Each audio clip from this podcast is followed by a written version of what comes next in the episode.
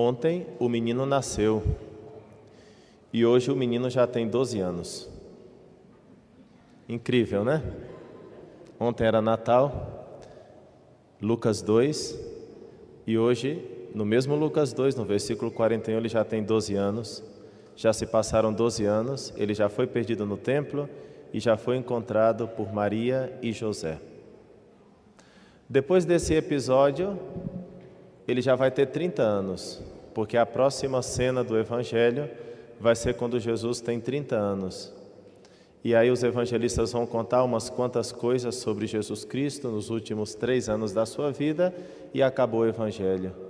Quer dizer que dos 33, aproximadamente, aproximadamente 33 anos da vida de Cristo, nós só sabemos aproximadamente três e olhe lá, e olhe lá dos, desde o nascimento até os 12 anos, silêncio nas narrações do Evangelho, não sabemos nada desse tempo. Dos 12 anos até os 30 anos, silêncio de novo, não sabemos nada desse período. É verdade que nós temos umas notícias aqui acolá dos chamados evangelhos apócrifos, mas não são confiáveis. E precisamente porque não são confiáveis, a igreja os rejeitou e não colocou dentro das Sagradas Escrituras. Por exemplo, o Evangelho de Pedro é um evangelho gnóstico que não foi aceito na Escritura. O Evangelho de Tiago é um evangelho gnóstico que não foi aceito na Sagrada Escritura porque a Igreja Católica não quis aceitar esses evangelhos.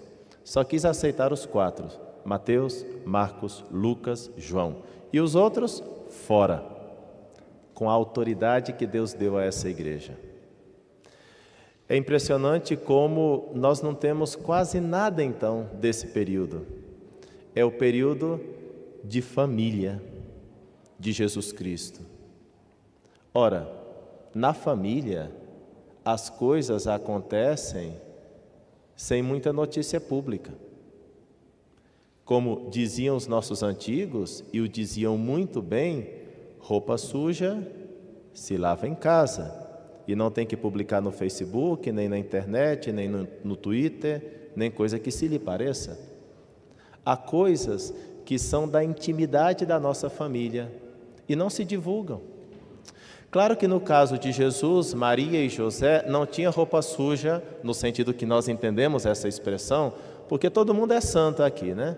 Jesus é o santo dos santos, Nossa Senhora é santíssima e São José é muito santo. Então é muito fácil conviver entre os três, mas de todas as maneiras, a intimidade de família é guardada. De vez em quando se abre o véu, se abre o véu da intimidade desta família, mas habitualmente silêncio, tranquilidade, ocultamento, essas coisas interessam a casa, a intimidade do lar.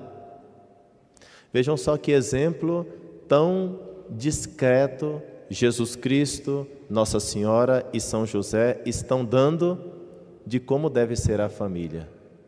Um local silencioso, sereno, de trabalho, de uma vida normal, habitual, onde não passam, não acontecem muitas coisas extraordinárias, é o dia a dia, levantar, tomar um café da manhã e trabalhar e lavar louça e fazer um tempo de oração e sujar a louça de novo e lavar de novo e comer e estar com os outros e assistir algum programa de televisão e sei lá, né, fazer algum esporte, uma caminhada e a vida vai se passando e no, no, outro dia a mesma coisa, e no outro dia a mesma coisa, e praticamente todos os dias a mesma coisa. Isso não é notícia.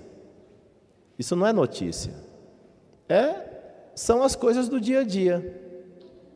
Sabe, às vezes a gente quer é, coisas extraordinárias e esquece de santificar essas coisinhas do dia a dia. Pessoal, se vocês leem o Evangelho, não consta um único milagre realizado por Nossa Senhora. As bodas de Caná, não, mas quem realizou o milagre foi Jesus, ela só intercedeu. Não tem. Curiosamente, muitos santos e muitas pessoas não santas fizeram muitos milagres, muitas curas, muitos prodígios, mas não chegam aos pés da santidade de Nossa Senhora. Como é que Nossa Senhora é santa? A mãe de Deus, o que, ela fazia no dia a dia? Lavava, passava, fazia comida, conversava com Jesus, porque Nossa Senhora convivia 24 horas com Jesus. Cuidava do bebê, dava banho no bebê, menino crescia, cuidar da educação da criança, conversar com Jesus, dar um beijo em Jesus, embalar Jesus, levar Jesus para a sinagoga. Que coisas tão normais. Qual é o segredo da santidade da Santíssima Virgem Maria? O segredo da santidade de Nossa Senhora é um diálogo ininterrupto com Jesus. Ela está sempre na presença de Jesus. Ela está sempre fazendo o que ela deve fazer. Ela não foge dos compromissos habituais buscando, buscando coisas extraordinárias. Para Nossa Senhora, é o dia a dia, o dia a dia, as mesmas coisas, só que feitas com muito amor, porque ela fazia para Jesus. A comida ela faria com muito amor, porque ela faz para Jesus e São José.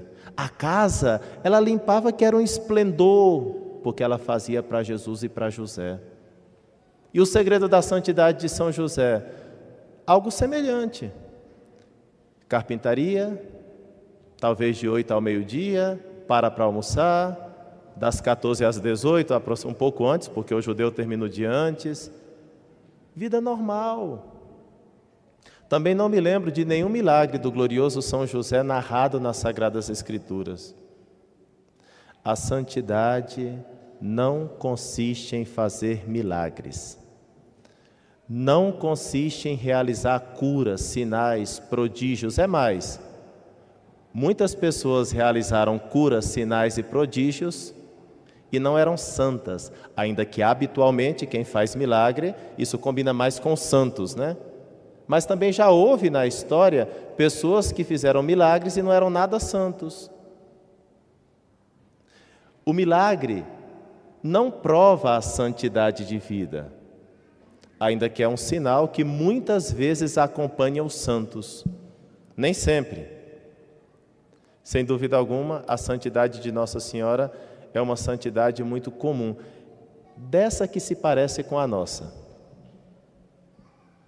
Quem aqui já fez um grande milagre? Levanta a mão, realizou um grande milagre. Está vendo? Eu nunca curei ninguém de câncer, nem de AIDS, nem coisa que se lhe pareça. Eu nunca fiz sair um braço, sair assim, né? Pessoa que não tinha braço, de repente sai um braço. Não é o habitual. A santidade de Nossa Senhora também não vai por aí. Mas nem São Francisco Xavier, que fez um montão de milagres, é tão santo quanto Nossa Senhora. Nem São Francisco de Assis, que fez umas coisas magníficas, não é tão santo como Nossa Senhora. Nem São Padre Pio de Petreutina, esse sim que fazia milagres, mas fazia milagres a borbotões, assim, uma coisa esplendorosa não é tão santo como Nossa Senhora. Vejam só, e se a gente valorizasse essas coisas do dia a dia e fizesse como Nossa Senhora faria para Jesus e para São José? E se nós valorizássemos essas coisas do dia a dia e fizéssemos como São José as fazia para Jesus e para Maria? Como agradaríamos a Deus? Sem fazer nenhum milagre, Claro, se Deus quiser que a gente faça um milagre, estamos aqui, a gente não pede isso, mas se Deus quiser, tudo bem. A gente aceita a vontade de Deus, mas não é isso. A santidade grande está na vivência das pequenas coisas. A santidade grande está no ordinário do dia a dia bem vivido por amor a Deus.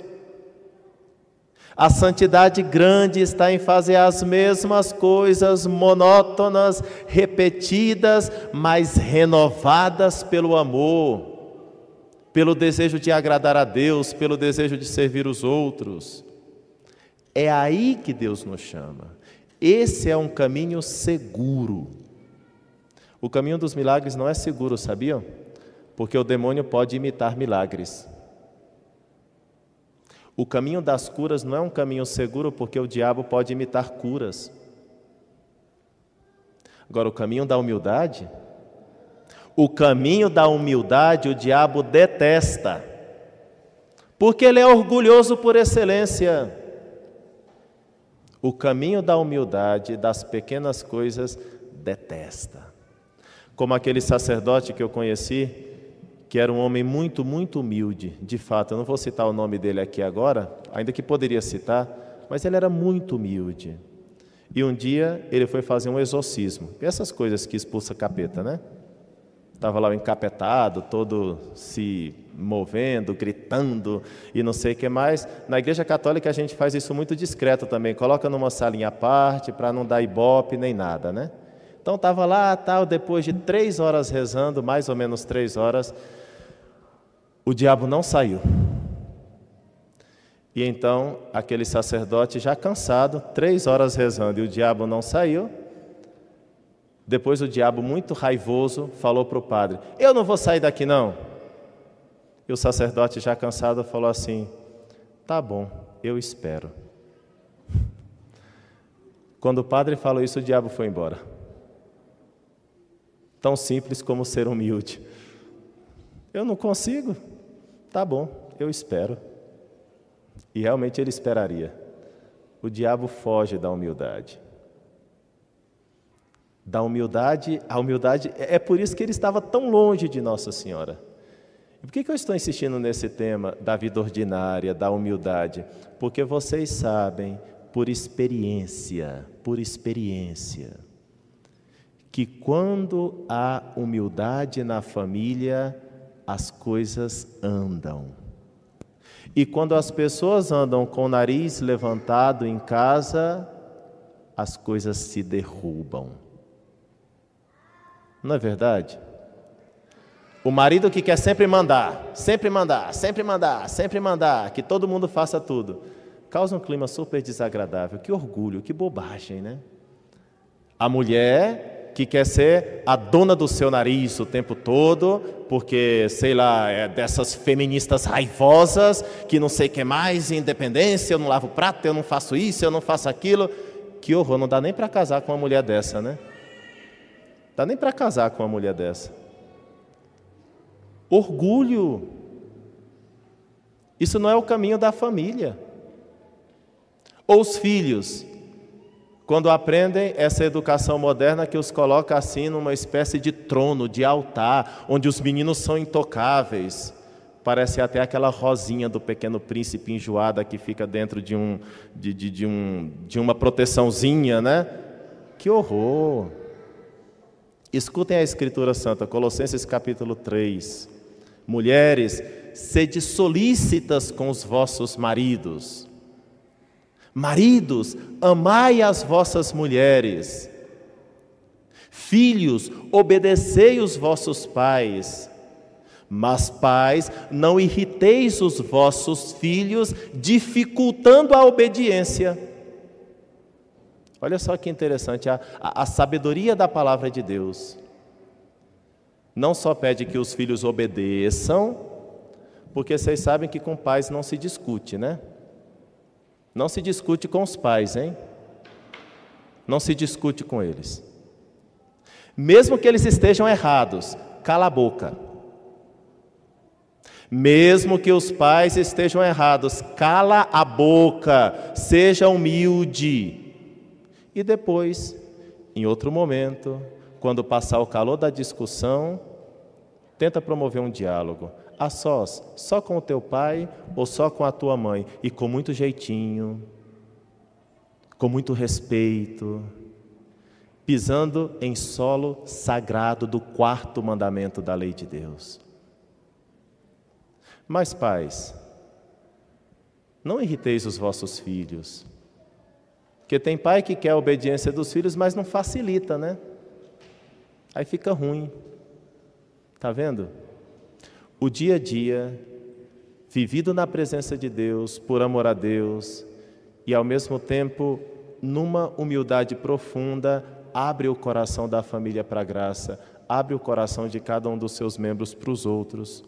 Hoje, nessa festa da Sagrada Família, vamos pedir para Deus essas duas coisinhas: uma santidade grande, através de lavar louça, arrumar a casa, trabalhar, se divertir, o dia a dia, mas tudo isso realizado com muito amor para Jesus, Maria e José.